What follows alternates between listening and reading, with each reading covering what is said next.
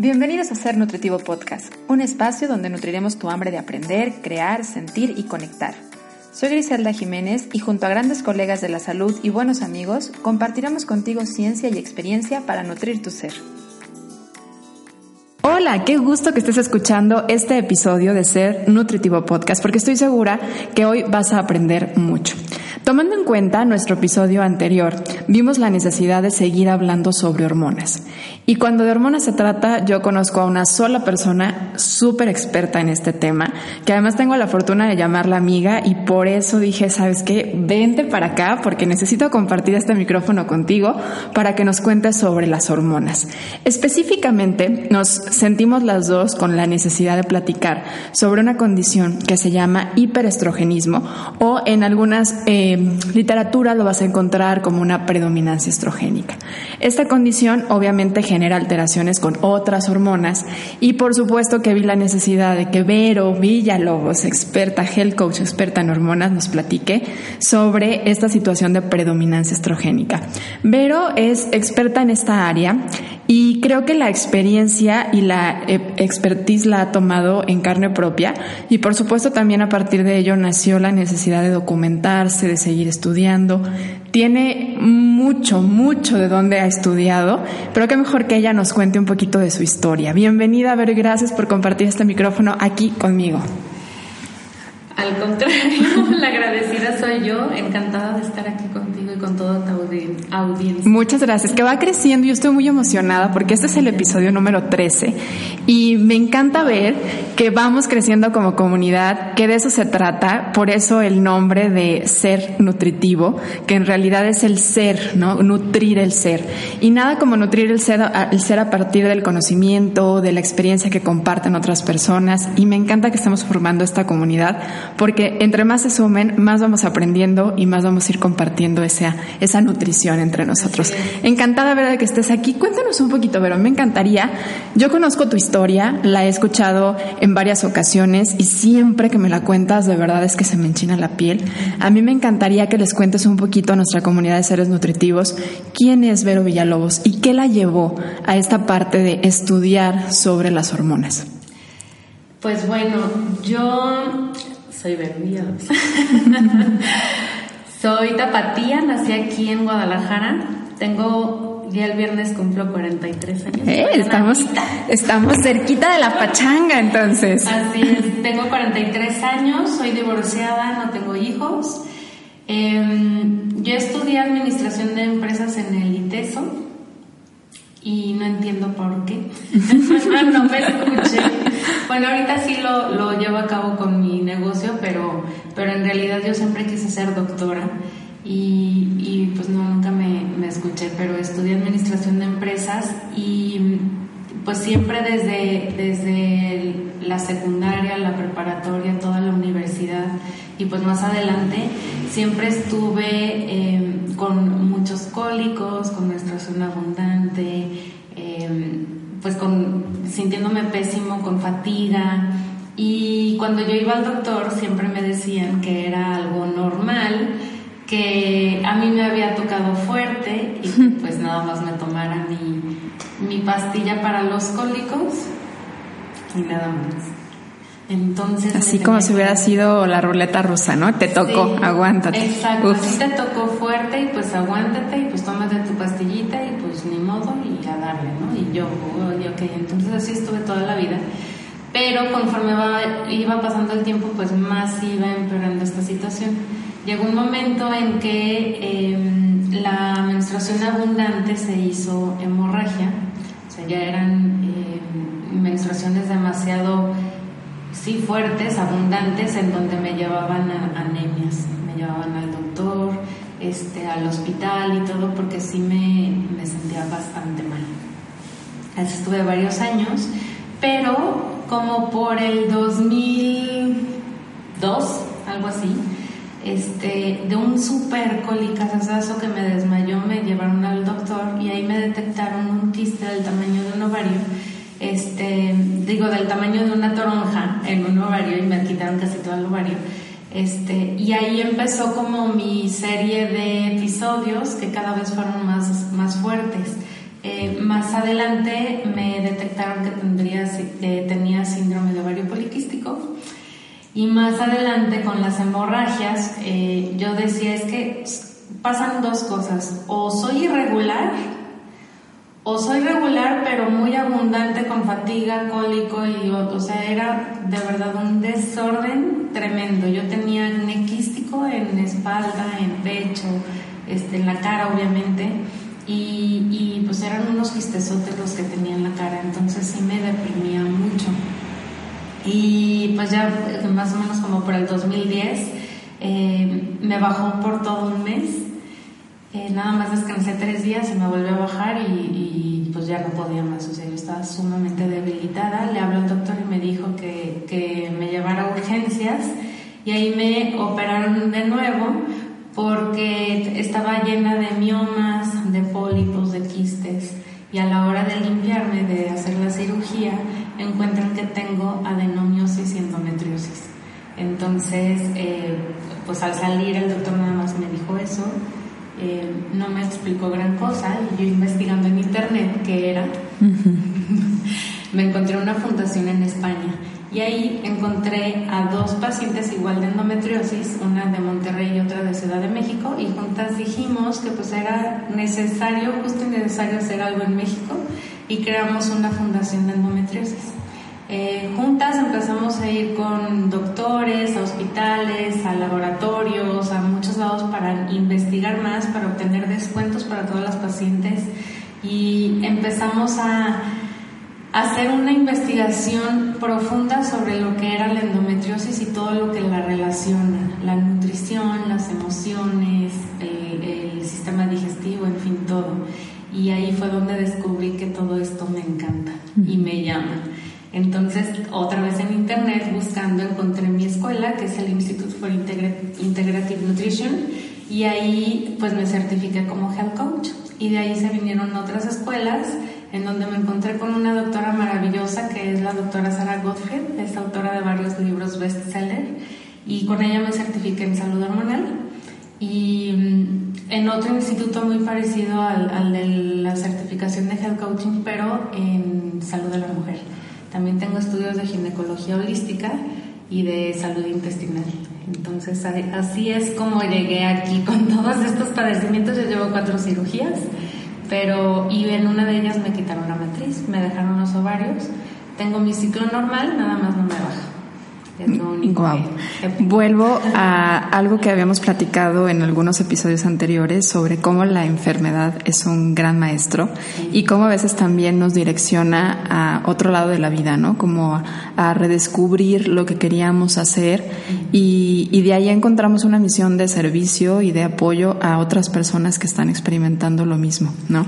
Creo que creo que eres un fiel ejemplo de esta parte y, y aparte, déjenme contarles que tiene una habilidad muy padre de explicar como ya le escucharon. ¿sí? Entonces creo que siempre para mí el lado hormonal ha sido súper difícil de explicar. Porque este, este baile hormonal, entre que una sube y baja y luego otras empiezan, como que de repente ni siquiera nosotras como mujeres entendemos bien nuestro ciclo y creo que desde ahí, desde el entendimiento de cuáles son nuestras hormonas, cómo nuestras hormonas están moviéndose a lo largo de nuestras diferentes fases del ciclo y cuáles son como algunos de los síntomas que podemos experimentar en las diferentes fases del ciclo, podríamos identificar cuando hay una alteración sé que esto sería un tema completo de un episodio y sé que además tienes un programa que, que, justamente te enseña a vivir tu ciclo y me encantaría que las invites también y los invites porque este es un tema que de verdad deberíamos de aprender y entender todos porque de alguna forma eh, pues todos venimos de esta parte hormonal, ¿no? Entonces, platícanos por favor de una forma cortita y fácil, así como tú la sabrías explicar, ¿cómo son esas fases hormonales del ciclo de una mujer y cómo podríamos detectar cuando está predominando el estrógeno para entrar en el contexto de una predominancia estrogénica? Ok. Eh, bueno, nosotros tenemos cuatro fases. La menstruación, la fase folicular que, o eh, postmenstruación o preovulatoria también se le llama, la tercera es la ovulación y la cuarta es la fase lútea o premenstrual. En cada fase sentimos, pensamos, este, actuamos todo diferente. Eh, y es es normal, está bien. Eso sí, eso sí es normal. Vuélvelo a decir, por favor, dilo de nuevo. Está bien si somos cuatro mujeres en una. ¿Qué tal? Incluso podemos ser hasta 20 si quieres. Pero, es normal. Qué padre quitarnos esa, esa idea de por qué hoy me siento así, ¿no? ¿Qué me pasa si ayer estaba diferente? Exacto, exacto. Em, cada fase, eh, te digo, actuamos, pensamos, sentimos diferente y nos alimentamos diferente y todo diferente. ¿Por qué? Por las hormonas que están en ese momento, em, ya sea en eh, predominancia o este, deficiencia, ¿no? Eh, por ejemplo, en la fase de menstruación, es la primera fase, es desde el día uno, o sea, el primer día en que nosotros notamos una mancha Ahí es donde empieza la menstruación y se cuenta el número uno de todo el periodo. Ahí estamos em, con los estrógenos un poco bajos, pero empieza a subir conforme te vas acercando a la siguiente fase. Empiezan a elevarse junto con la testosterona. Y la progesterona estaba elevada, pero empieza a bajarse. Y lo que pasa aquí es que los estrógenos y la testosterona siempre van como de la mano y son elevadas siempre.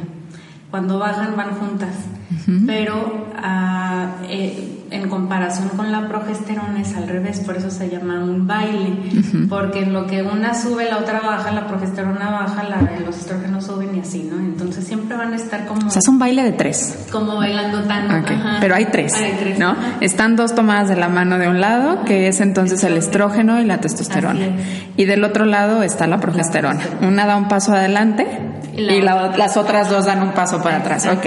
Y ese pasito adelante lo están dando entonces en la fase de la menstruación. La menstruación. Empieza. vaya avanzando, se van elevando esas dos, eh, los estrógenos y la testosterona. Ok. Esto quiere decir que nos vamos a empezar a sentir como con más energía, con más ganas. En, la, justo en la, en la menstruación sí queremos sentirnos como aisladas de todo, como que no queremos ver a nadie, pero sí sentimos como cierto alivio de que ya estamos más allá de todo lo que habíamos pasado en la premenstrual. Entonces se siente como un cierto alivio y conforme va pasando y termina la menstruación y empieza la fase folicular, ahora sí los estrógenos y la, y la testosterona están más elevados y ahora sí nos sentimos con muchas ganas, con mucha energía, con ganas de comernos el mundo, de, de hacer ejercicio, de, de, todo, de tomar decisiones, de cantar. Y aquí entra otra, ¿no? ¿La folículo estimulante no entra aquí? ¿O dónde entra? ¿Sí? sí. Em, nosotros tenemos en el hipotálamo, el hipotálamo es como, es una glándula que está en el cerebro y es el mero, mero petatero. es como el dueño de una empresa. Okay. Tu empresa es tu cuerpo. Entonces el hipotálamo es el dueño de la empresa y él es el que escanea toda la empresa o todo tu cuerpo y es el que manda la señal al director general, que pues, en este caso sería la hipófisis, este, manda la señal de que algo está o en desbalance o está bien o hay que aumentar o disminuir ciertas hormonas, según lo vaya viendo. Entonces, el, en el, hipotálamo le manda, hay un eje que se llama hipotálamo hipófisio ovárico, que este eje eh, pues se rige precisamente por esas hormonas, las hormonas sexuales que son progesterona, testosterona y los estrógenos. Pero también la hipófisis produce la hormona folículo estimulante y la, luteinizante, que estas son las que producen, este, eh, se producen en los ovarios también. Entonces, justo en la, en la fase folicular, eh, que se está preparando para la ovulación, vamos a ver eh, antes de la ovulación un pico donde va la hormona luteinizante sube y si no vemos ese pico no hay ovulación. Entonces ese pico se va a dar. Y, se, y es muy notorio porque te digo que te sientes así como enérgica, no sé qué y, demás. Me como el mundo. Sí, pero justo cuando vas a ovular, sientes esta aumento más todavía de energía, de que ahora sí me como el mundo, soy todopoderosa, me siento sexy, me siento guapísima. El cabello se me acomoda impresionante, la piel la tengo increíblemente lisa. O sea, hasta... Ay, ¿y cuántos días dura eso? Qué triste. Entonces, pero justo ahí, en ese este levantamiento es cuando se ocurre este pico de, de la hormona luteinizante este, y ocurre la ovulación. Entonces ocurre la ovulación y ya todo va perfecto, dura tres días más o menos y luego ya empieza la, este, la lútea, la fase lútea. Em, si no hay ese pico, no vamos a tener un cuerpo lúteo, no va a haber ovulación y no nos podemos embarazar o no puede haber nada. Em, si no tenemos ese pico, la progesterona eh, puede disminuir demasiado y entonces lo que puede pasar es que tengamos un exceso de estrógenos por la progesterona baja y eh, ahí es donde se hace un hiperestrogenismo. Ok, o sea, de manera ideal, después de la ovulación tendría que empezar a subir la progesterona, ¿no? Y yo lo empiezo a pensar un poquito, siendo ese un ciclo normal, pues también es pensando en en el hecho de, en la fase en la que estás ovulando, es en donde te ves muy bien, eres más atractiva, te quieres comer el mundo y pues la idea es que despiertes también apetito sexual, que te veas más fuerte, porque pues es esa parte de nuestra especie de reproducirnos, ¿no?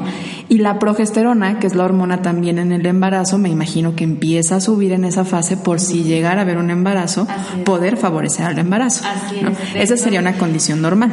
Eh, coloquialmente o así popularmente se le dice para que amarre, ¿no? Para que amarre el, bebé y se quede. Entonces, em, es como ahí entra la, progesterona, pero si no existe ese, esa ovulación, pues la progesterona queda baja y hay un hiperestrogenismo. Ok. Em, pero si todo va bien y la progesterona, la progesterona aumenta en la fase lútea, entonces se puede preparar ya este, el cuerpo para el embarazo o para la menstruación. Y aquí nos sentimos, también es un cambio un poco drástico en donde nos sentimos con mucha flojera, mucho sueño, a veces hasta pareciera que nos vamos a enfermar de gripa porque nos sentimos todas débiles. Em, con muchísima ansiedad, cambios de humor, aquí te enojas de todo, te lloras de todo, te ríes de todo. Sea, si alguien que nos escucha ha estado embarazado, es, sí, es como ese primer trimestre del embarazo en el que la progesterona está subiendo y que te empiezas a sentir como más vulnerable, así se vive siempre en esa fase, ¿no? Es normal.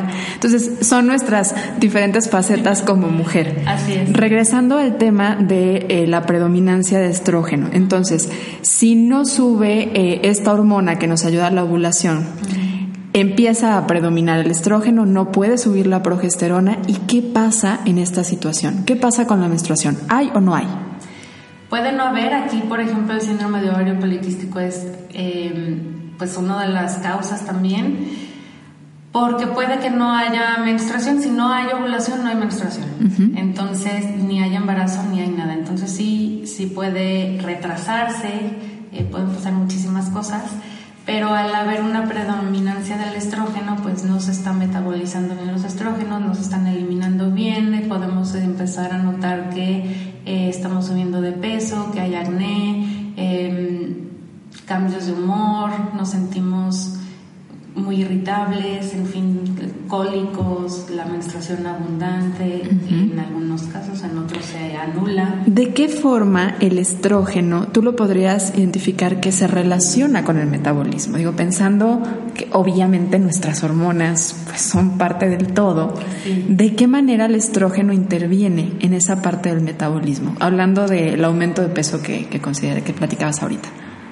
Bueno, el hay una parte que se llama hiper, hiperestrogenismo por em, exceso de producción de estrógenos y que eso nos hace no metabolizar bien eh, pues los estrógenos o no eliminarlos bien.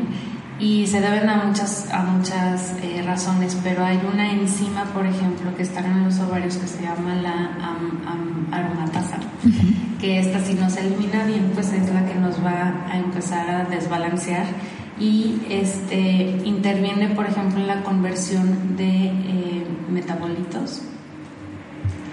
Si no se hace esta conversión, pues podemos ver que vamos a aumentar de peso, que no, eh, pues si no estamos eliminando bien los estrógenos, entonces todo el sistema digestivo se ve eh, pues dañado y ahí entra, por ejemplo, todo lo de los probióticos, los prebióticos, toda la salud intestinal que tiene muchísimo que ver con todo esto.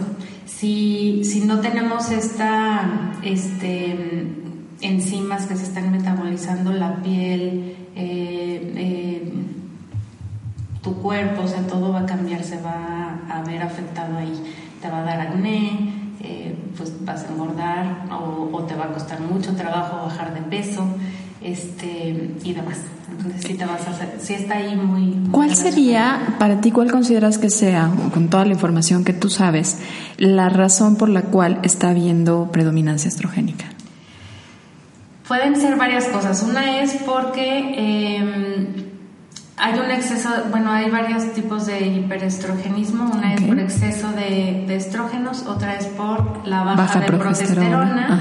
Este, la otra es porque no se metaboliza bien eh, los, los este, estrógenos. y la otra son los genoestrógenos, que son este, disruptores endocrinos y se llaman estrógenos porque funcionan o, se comportan como los estrógenos ¿no? normales. Que estos son los que nos untamos y todas esas cosas, ¿no? Exactamente. Que ahorita platicamos de eso. Sí, porque es un temazo esa parte. Sí, pero... Y los tipos, o sea, los tipos que me hablabas ahorita, ¿no? Está el, el de por cuestiones de, que no se metabolizan bien los estrógenos. ¿Cómo identificar cuál es?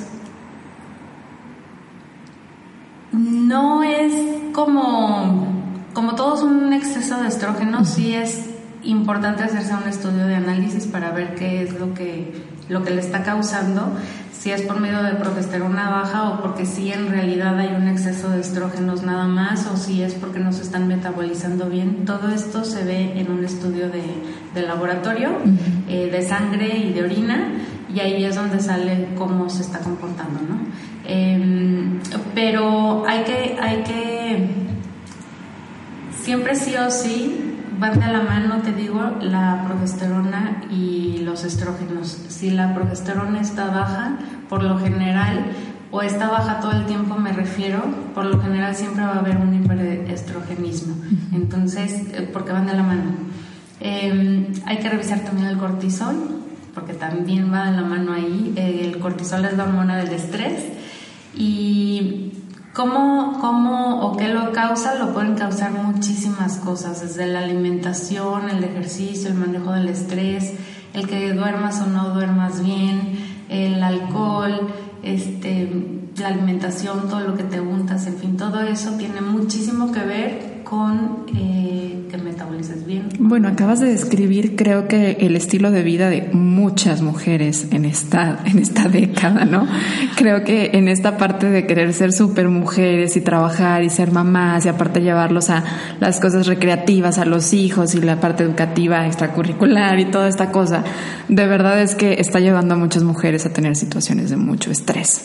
Entonces, entra el estrés, entra lo que nos juntamos, que también hoy en día de verdad es que hay muchísimas cosas que, que, nos estamos untando y que a veces es como cuántos productos utilizas, de qué calidad son, porque no porque sean de una marca que van a vender una tienda departamental famosa y súper cara, significa que realmente esté comprometido con tu salud.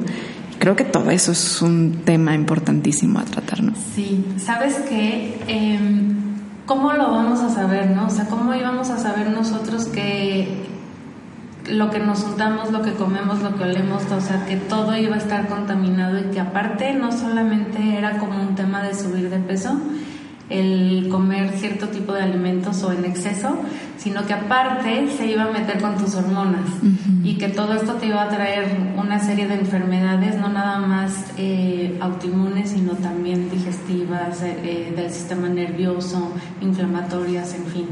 Em, no había manera de que lo supiéramos, no hay manera de que lo sepamos de hecho, si no es que alguien experto nos lo diga. Gracias a Dios ya hay redes sociales y hay mucha información, pero también es un doble filo porque hay también mucho charlatán afuera. Hay que estar bien informados, pero, pero mm, tanto, tanto como dices, el querer estar en todo y querer ser superwoman, em, pues nos va a traer, si no sabemos manejarlo, sí nos va, nos va a traer muchos, muchos estragos. Em, yo digo que precisamente no somos superwomen, que no, que em, si es posible controlar y manejar las emociones y el estrés, sin embargo, si no podemos vivir en una burbuja. Y afuera hay muchísimas cosas que están o sea, poniéndonos en peligro a, a todos y a todas. Nos están poniendo en peligro, pero tampoco podemos ser este súper perfectos y el súper exagerado y el vivir en esta Sí, y ahora yo me hago mis maquillajes y, o sea, no siempre se te va a causar más estrés, ¿no? Exacto. Cuando vas a acabar. Claro, sí, sí, sí. maquillaje que hago y ya vale borrar. Que qué padre si tú puedes hacerte tus cremas, qué padrísimo que tú puedas hacer tus cosas detergentes, limpiadores, la verdad es que todo esto está muy yo padre. Lo he hecho, yo lo he hecho, pero no es todo el tiempo. Exacto. O sea, sí hay veces que sí me compro el desodorante comercial, que sí me compro el champú comercial, pero sí trato de que la mayoría de las cosas que hago, tanto en estilo de vida como en alimentación, sea lo más limpio posible. ¿Y cómo podrías definir tú que algo es limpio? Por los ingredientes. Em, hay muchísimos ingredientes, por ejemplo, algo en la comida. Si tú ves un pastelito, ¿qué contiene un pastel normal? Harina, mantequilla, huevo, leche, vainilla, el este, bicarbonato y a lo mejor la levadura, ¿no? Y ya, a lo mejor chocolate, o no sé, algún otro sabor. Son como 8 o 10 ingredientes cuando mucho. Si tú ves un pastelito comercial en el súper, vas a ver que son como 50 ingredientes y entre ellos son muchos nombres que ni idea, aparte del azúcar y que es el primer ingrediente por lo general y que está en exceso. Em, o sea, muchos ingredientes que ni sé pronunciar. Y ahí, para, para empezar ahí, debe de haber un foco rojo que diga, esto pues no está bien. Entonces, si estoy viendo ese tipo de alimentos que tienen nombres extraños que no puedo pronunciar y que son como 10 mil millones de ingredientes, entonces pues mejor trato de evitarlos porque no son limpios, entre comillas, ¿no? no son tan sanos.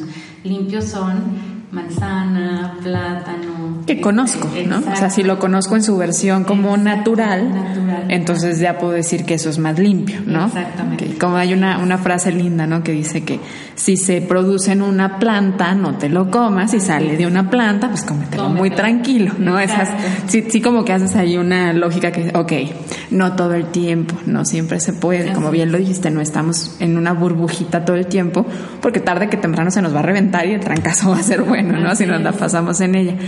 y eso es en la comida. Ahora, es más complicado, siento yo, cuando hablamos de maquillajes, cuando hablamos de shampoo, acondicionador, porque de repente como que estamos acostumbrados a que vengan algunos nombres muy raros en los, en los shampoos, en el acondicionador, y ahí como que decimos, esto es medio normal, ¿no? O sea, hoy, hoy ya vemos un poquito más como libre de parabenos, libre de sulfatos, libre de... Ya empezamos a ver como que empiezan a quitar algunas cosas.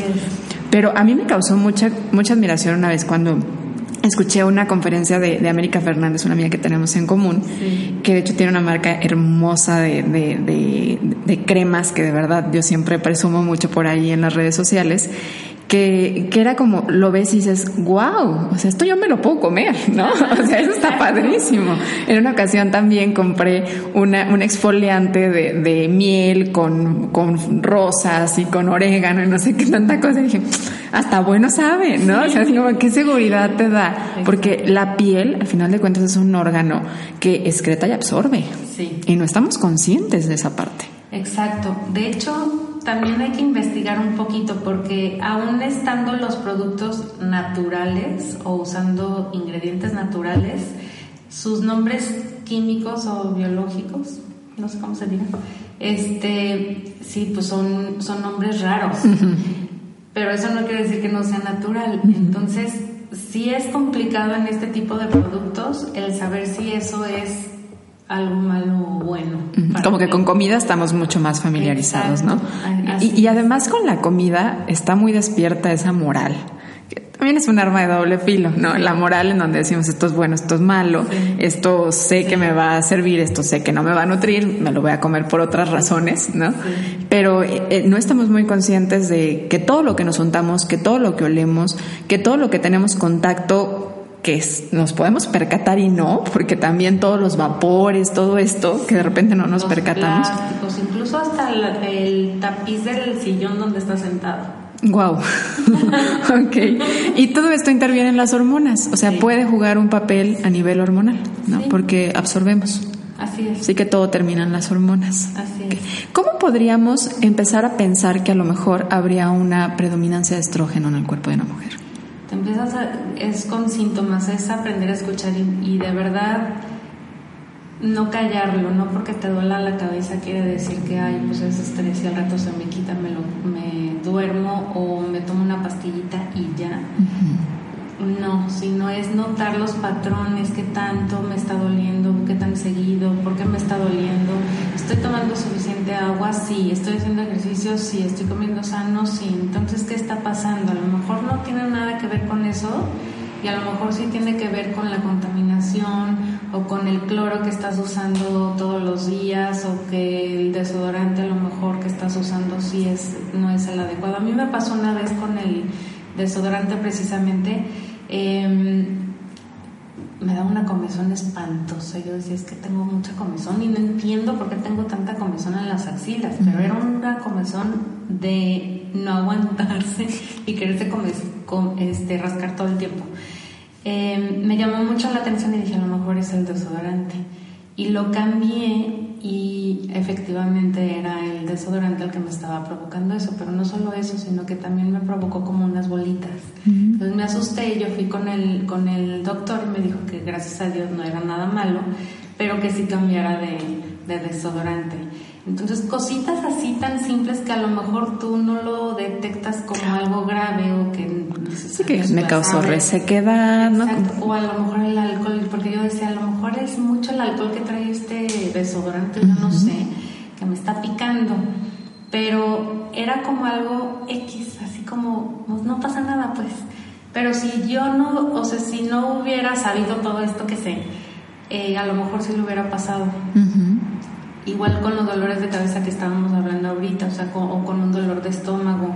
Em, hay que ver todos los síntomas que tenemos para ver, em, pues, qué tanto están pasando, el, el patrón que está, eh, de comportamiento que está teniendo, con qué frecuencia, etcétera, para poder ya de ver si sí puede ser algo eh, hiperestrogénico o no. Lo notas en tu periodo menstrual, en si te duele, por ejemplo, mucho el busto, el, el, pezón, que esté muy tenso y que cada vez esté más. Es normal que te duela ligeramente, pero no tiene, nada, no tiene que ser eh, nada fuerte, ni incapacitante, ni punzante, ni nada. Si, si hay ahí algo, si, y sobre todo si está duro mucho tiempo, ahí hay que ir al al ginecólogo a ver qué está pasando. Este, cólicos muy seguidos, menstruaciones abundantes o nulas. Eh, esos son síntomas de que ahí hay un hiperestrogenismo o de que hay una hormona en desbalance. Fíjate, y ahorita dices, es, es observación. Sí, es observar. Pero estamos tan desconectados que, que mandamos a volar toda esta parte de avisos de nuestro cuerpo a partir de lo que siente, de los síntomas, de los signos. Yo creo que hay unas herramientas, bueno, yo soy, no sé por qué este año me he vuelto así como más digital, como que me está encantando toda esta parte de la SAP, todo esto me está encantando.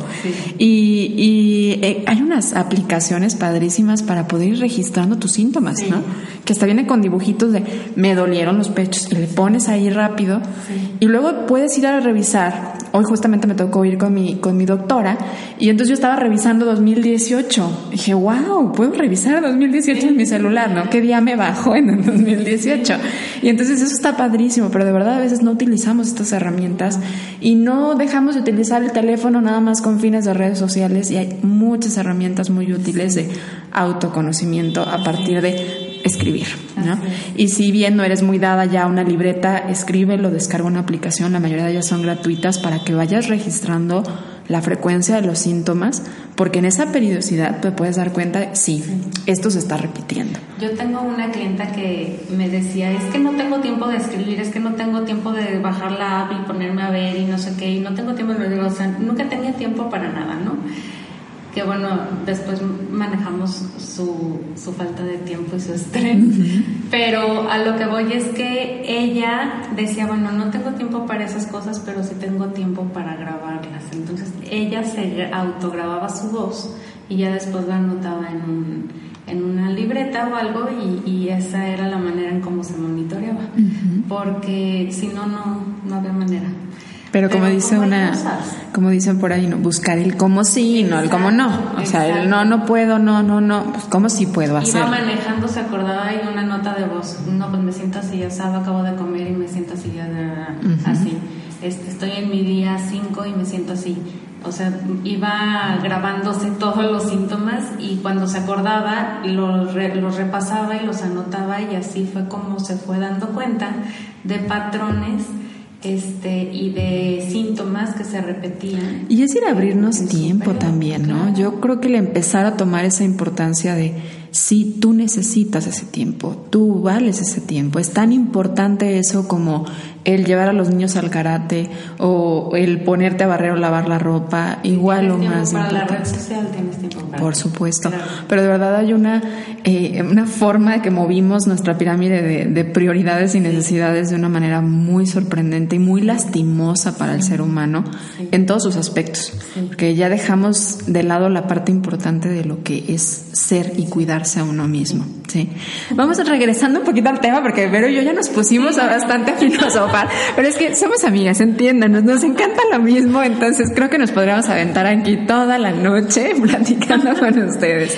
Otro tema. En todo el tema, exactamente. ¿Cómo podríamos entonces como prevenir este lado de, bueno, espérame, espérame, voy a preguntarte otra cosa que desde hace rato tengo aquí. ¿Esto de la predominancia estrogénica es exclusiva de mujeres? No, no, también los hombres.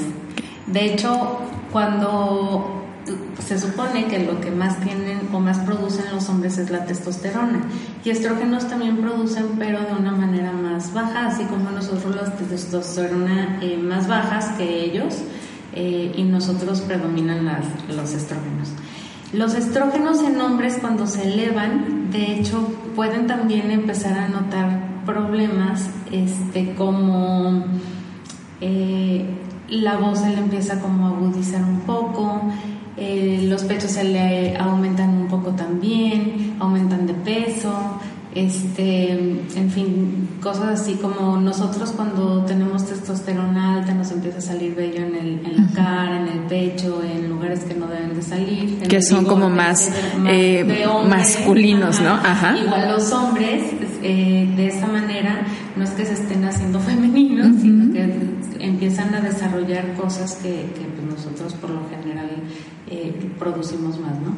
Y, fíjate que mucho esta parte del crecimiento, de acumulación de grasa en las mamas, por ejemplo, en, niños, en adolescentes, de repente como que decimos, pues porque está gordito.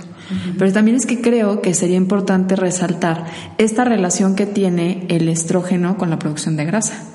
¿No? A mayor cantidad de grasa, más estrógeno, a mayor cantidad de estrógeno, pues más grasa, ¿no? Entonces empezamos a generar un círculo vicioso todo el tiempo en el que pues empieza también a generarse una predominancia de estrógeno, ¿no? Predominancia de grasa y predominancia de estrógeno. Y hasta que no lo frenamos, entonces también el peso y la grasa empiezan a bajar y empiezan a Pero es todo como muy integral porque, bueno, por, en mi caso y en el caso de varios clientes, el poder hacer ese cambio de... Em, bajar de peso para bajar los estrógenos o nivelar los estrógenos fue este muy pues sí fue complicado porque ahí estaban involucradas muchas otras cosas las emociones el estrés la, la depresión en fin todo va de la mano y es no nada más el cambiar tu alimentación, sino tu estilo de vida y, la mente, en fin. Por eso es tan complejo esta parte de, de, cualquier persona, desde donde estemos, buscar cambiar un hábito de alimentación, ¿no? O sea, porque en realidad es que nuestra forma de comer, pues muchas veces es un reflejo de cómo nos sentimos, o es un reflejo de nuestra sociedad, o es un reflejo de nuestras ideas, o es un reflejo de patrones de conducta, ¿no? Hoy, hoy platicaba con un paciente justamente, el pozole va con un refresco, pues, ¿por quién dijo? ¿no? ¿No? O, es como, o el tamal, pues tiene que ir con, no sé, hay gente que dice el tamal dulce va con leche, ¿dónde dice? ¿No? La cerveza, sí. Sí, o, decía, es que las alitas van con cerveza, pues, ¿Qué son asociaciones, sí, ideas. Pero entonces es ese, ese trabajar todo complemento de cómo la comida está en diferentes facetas. Y como dice nuestra querida Ana Arismendi, pues es que la comida es realmente social, emocional, de todo, ¿no? Hasta, hasta a veces como cuestiones más del desconecto espiritual, pues lo intentamos saciar con, con cuestiones de, de, alimento. Pero hay que empezar. Exacto. y con lo básico, ¿no? Que es la comida. Y por donde sea, ¿no? Porque también hay gente que de repente dice, es que yo como que con la comida no puedo, o con la comida lo he intentado demasiado y ya tengo un problema yo voy a empezar por lo emocional. Va, dale. Sí, claro, sí. De hecho, hay personas que no pueden hacer ese cambio de alimentación si no están bien emocionalmente. y, a mí me ha pasado. O sea, si yo emocionalmente no estoy bien, me cuesta muchísimo trabajo bajar de peso. Es que a veces es encontrar como el hilo conductual. ¿Desde dónde empezó tu problema de alimentación? Es más un problema de no sabes, no tienes conocimiento en nutrición, va, pues te educas y vas a poder cambiar tu alimentación. Pero ¿qué tal? Y yo tengo un montón de clientas y pacientes y seguro tú también que de verdad son una enciclopedia, un libro de nutrición, ¿no? O sea, se la saben de todas a todas y aún así traen un problema, ¿no? Y que creen que es con la nutrición y a lo mejor ni siquiera es con la nutrición, tal vez ya esta parte va más con el lado de la de psicología. Hecho, me ha tocado nutriólogas. Claro, por supuesto, por supuesto. Que vienen, y health coaches, obviamente, o sea, todos estamos ahí. Este, y a mí misma me ha costado trabajo, ¿no? Este, que vienen conmigo y dicen, es que no puedo bajar de peso y estoy, o sea, soy nutrióloga, o sea, y estoy haciendo pues, lo que tengo que hacer. Por supuesto. Y fíjate que entra, entra mucho el lado del ego. ¿No? A veces hasta de no pedir ayuda o de no reconocer como esa necesidad de, alguien que vea el otro lado desde otra perspectiva, porque a veces nos enfocamos nada más a lo que nosotros podemos ver. Y si tenemos un problema, pues es porque no lo estamos logrando ver y no podemos ver esa solución. Y cuando ve, entra otra persona y tú te quitas ese lado del ego y dices, va, yo ya no puedo, solita no puedo, vengo a buscar como tus recursos y como es al lado de reconocernos humanos que yo siempre digo, somos profesionales en el área, pero eso no significa que nos la vamos a saber de todas a todas, ni que seamos perfectos, ni que todo el tiempo vamos a estar bien y que no vamos a necesitar ayuda de nadie más, ¿no? Y también es eso, una, reconocerlo a nosotras y otra, que la gente también lo sepa, ¿no? Claro. Pero como nos, nos, queremos poner en el lado de sí, sí sabemos, pues no, buscamos, nos informamos, pero sí necesitamos. Definitivamente que sí, pero empezar desde donde empiezas. A lo mejor tú dices, ¿sabes que Para mí es más fácil en este lado de las hormonas, pues yo sí puedo a lo mejor ponerme a hacer un desodorante. ¿no? Exacto. O a mí sí me late esa parte de hacer mi, de hacer ejercicio en mi casa o de salirme a caminar. Yo, yo, yo tengo un problema con el ejercicio y yo se los digo de verdad. O sea, desde niña, para mí el ejercicio, la clase de educación física era mi sufrir. O sea, yo sacaba 9 y 10 de calificación en la clase de educación física 8 y 7, ¿no? O sea, yo me dolía la cabeza, entre comillas, para no salir a hacer ejercicio.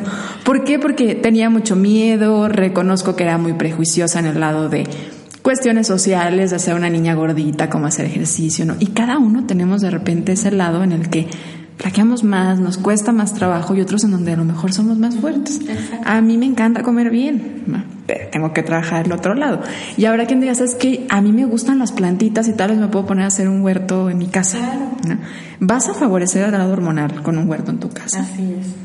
Definitivamente. Y empiezas a comer sano teniendo tu huerto en casa. Entonces, sí, claro, es por donde... Em, yo lo que siempre les digo a todos, aparte de que empiecen a escuchar a su cuerpo y hacerle caso, es lo que te funcione a ti.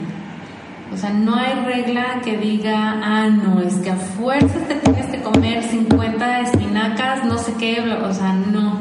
Es más bien eh, sí ir haciendo el cambio, pero eh, desde adentro y desde ti, de lo que te funciona a ti. Si no, no va a haber cambio. Sí, y, con la fuerza, sí, con el, el estarse restringiendo tanto y demás no se va a poder. Y por supuesto que obviamente a veces nosotros es como, no, esto no, esto no, ¿no? Jamón no. obviamente ninguna de las dos queremos que coman jamón. Pero, pero ¿qué pasa con a lo mejor un paciente, ¿no? Que dice así como de, oye, todos los días yo comía jamón. Sí, ¿no? sé, y de repente le digo cero.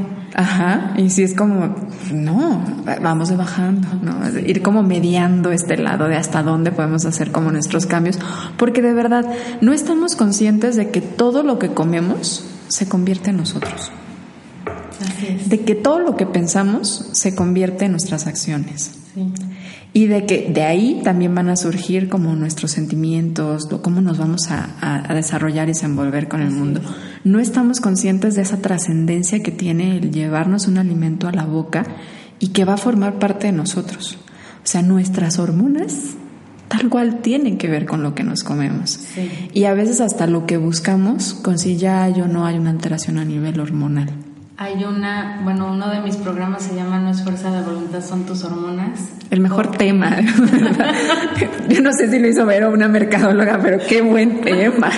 Pues, qué buen título. Sí wow. Sí se me ocurrió un día porque me topé con muchas y conmigo misma que todo el tiempo decimos que no tenemos fuerza de voluntad y no, o sea, no hay manera. Y luego también parece que todo el mundo conspira contra nosotros justo cuando estamos a dieta, ¿no? Y decimos, ay, ¿por qué me trajiste el pastel? Ay, ¿por qué hay otro? Y pasamos por donde hay Nunca me invitan a salir y ahora todos me invitan. Exacto, ya, y ándale, uno no es nada. Entonces, em, todo esto de no es fuerza de, de, voluntad este, y demás es, viene porque las hormonas regulan casi todas las funciones de nuestro cuerpo y entre ellas es el metabolismo precisamente. Las emociones el, cambio de humor, la temperatura corporal, etcétera. Entonces, esas, esa ansiedad, ese antojo, esas ganas de comer ciertas cosas, no es tanto porque eh, no tengas fuerza de voluntad, sino porque realmente la hormona ahí está todo lo que y está regulando todas esas acciones. Entonces, eh, sí es escuchar, sí es ver, pero sobre todo los patrones, vuelvo a insistir, ¿Qué es lo que.? Porque a lo mejor nada más me dolió la cabeza y en realidad sí fue porque no dormí bien o porque me gritoneó mi, mi jefe y ya, ¿no? Em, pero ocurrió una sola vez o fue una vez cada seis meses.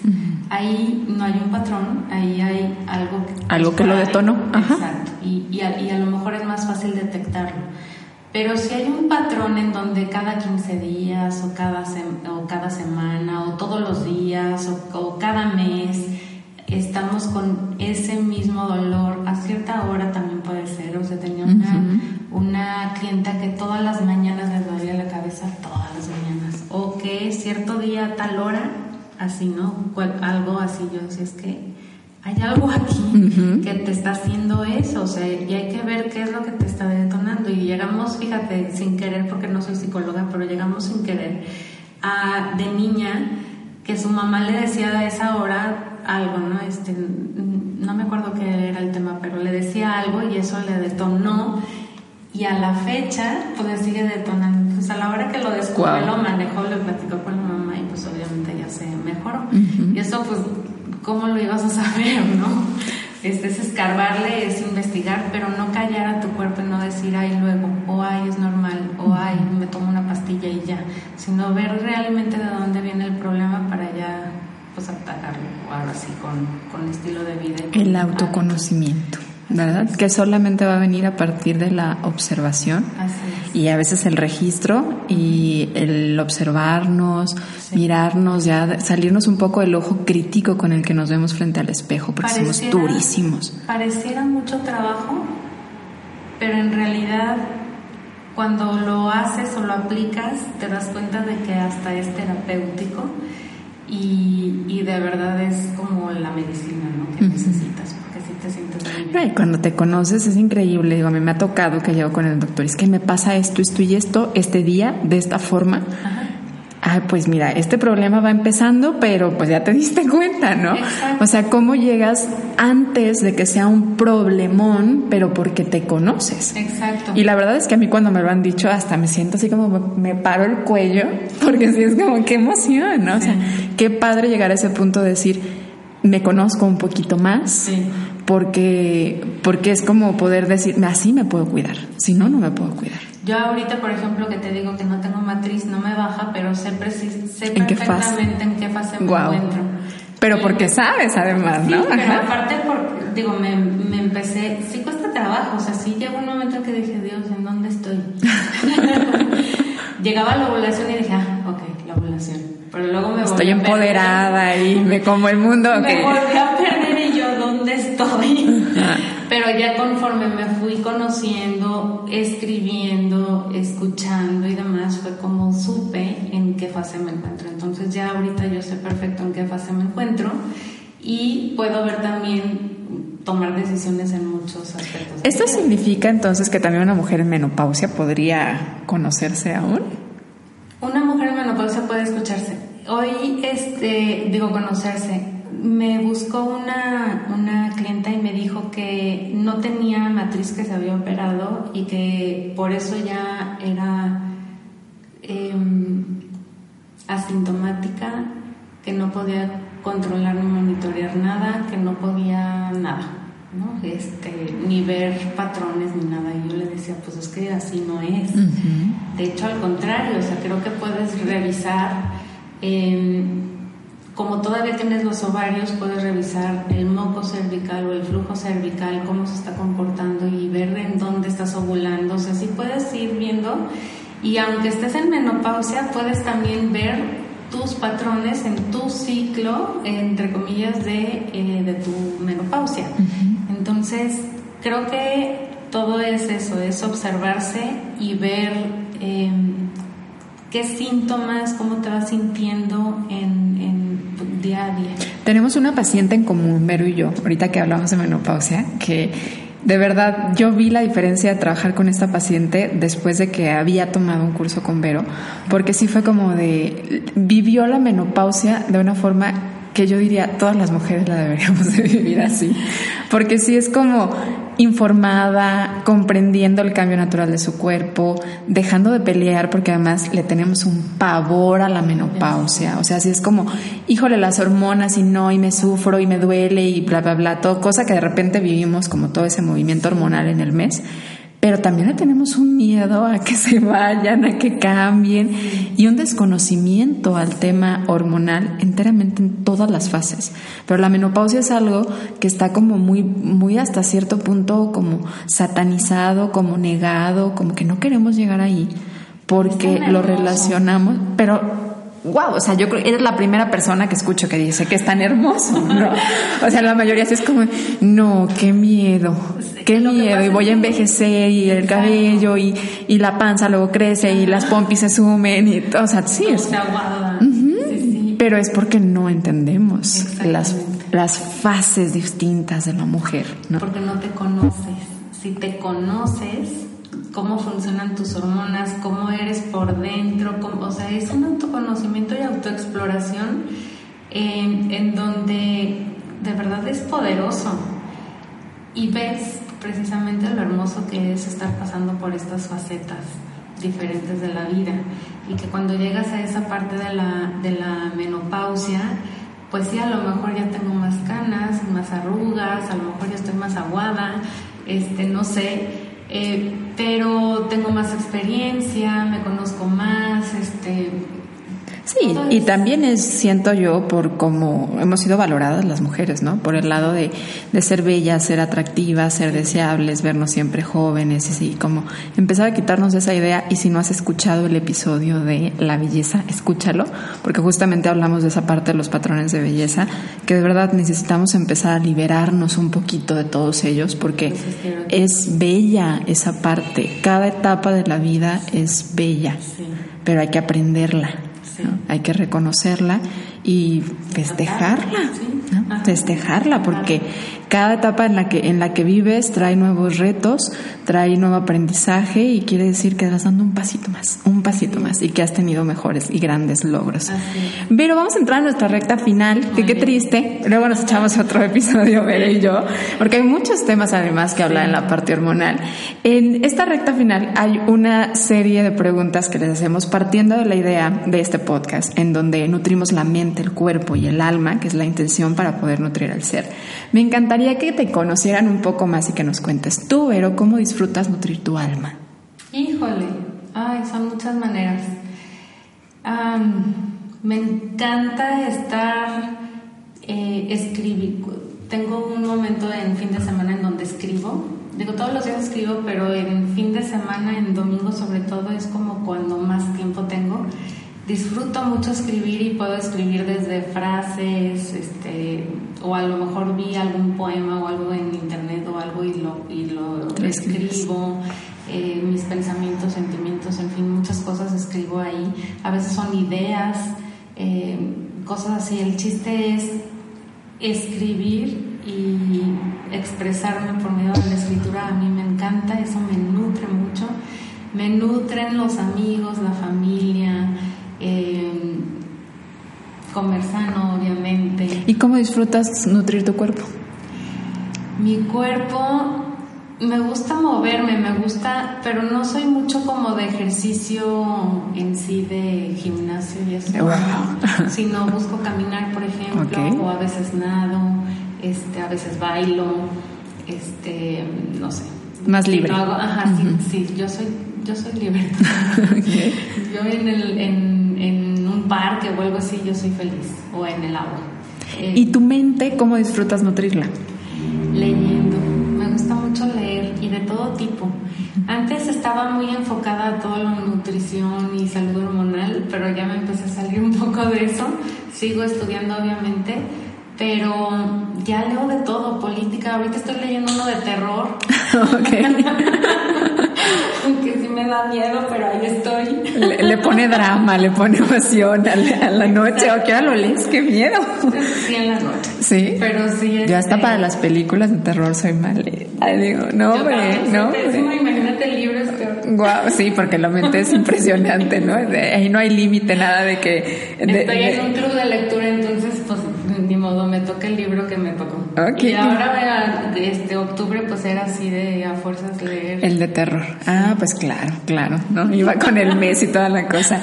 ¿Y cuál, cuál sería algún recurso o herramienta que te gustaría recomendarle a la comunidad de seres nutritivos que nos escucha? Eh, en cuestión hormonal, eh, no hay mejor herramienta que escribir para monitorear desde síntomas, este, todo el ciclo y demás. También hombres. O las aplicaciones. Hay muchas apps que son muy buenas, pero a mí me gusta más la escritura, pero se lo dejo a cada quien. Este. Mm, ¿Y algún libro que les recomiendes leer? Así que digas, si alguien se quedó como con, ok, como que esta parte del lado hormonal me me interesa, ¿cuál sería uno que les Hay muchísimos libros hormonales. Este está, por ejemplo, el de la doctora Sarah Gottfried, que es The Hormone Cure, eh, fue su primero, y de ahí salieron varios otros. Que ese libro, de hecho, es eh, fue como la base de mi certificación con ella, y ahí está casi todo lo que sé. Entonces es muy bueno sí está un poco complicadillo de entenderle, pero em, si no me preguntan, si no me preguntan que yo les Vero además genera un contenido muy agradable y muy educativo.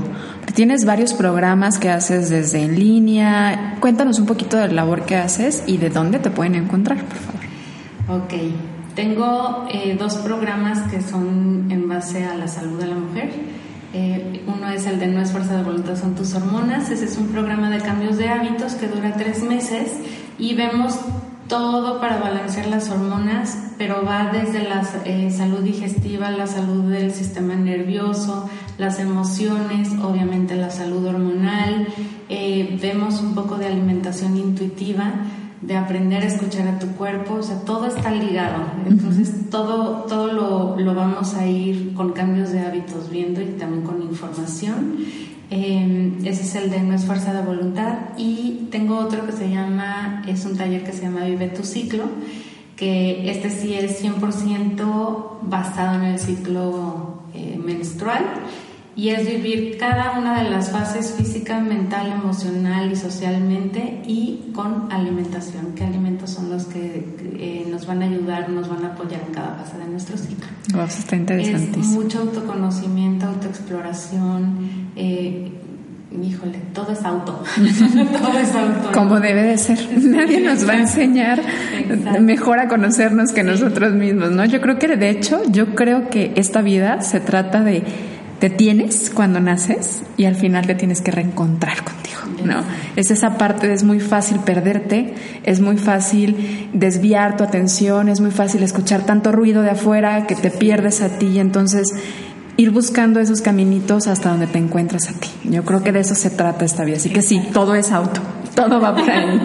¿Y dónde te encuentran? Eh, tengo mi página de internet que es verovillalobos.com. En Facebook está largo el nombre, pero está, estoy como Vero Villalobos Hormonal Health Coach. En Instagram como Vero Health Coach. Y tengo un mail que es hola arroba. Perfecto, yo por ahí de todos modos les voy a poner los enlaces que acaba de platicarnos para que vayan, la visiten, le den like, la sigan y aprendan y sigan aprendiendo sobre salud hormonal. Encantada, Vero, de haber compartido este micrófono contigo. Muchas gracias a todos los que nos escucharon y nos escuchamos el próximo jueves en un episodio más de Ser Nutritivo Podcast. Gracias.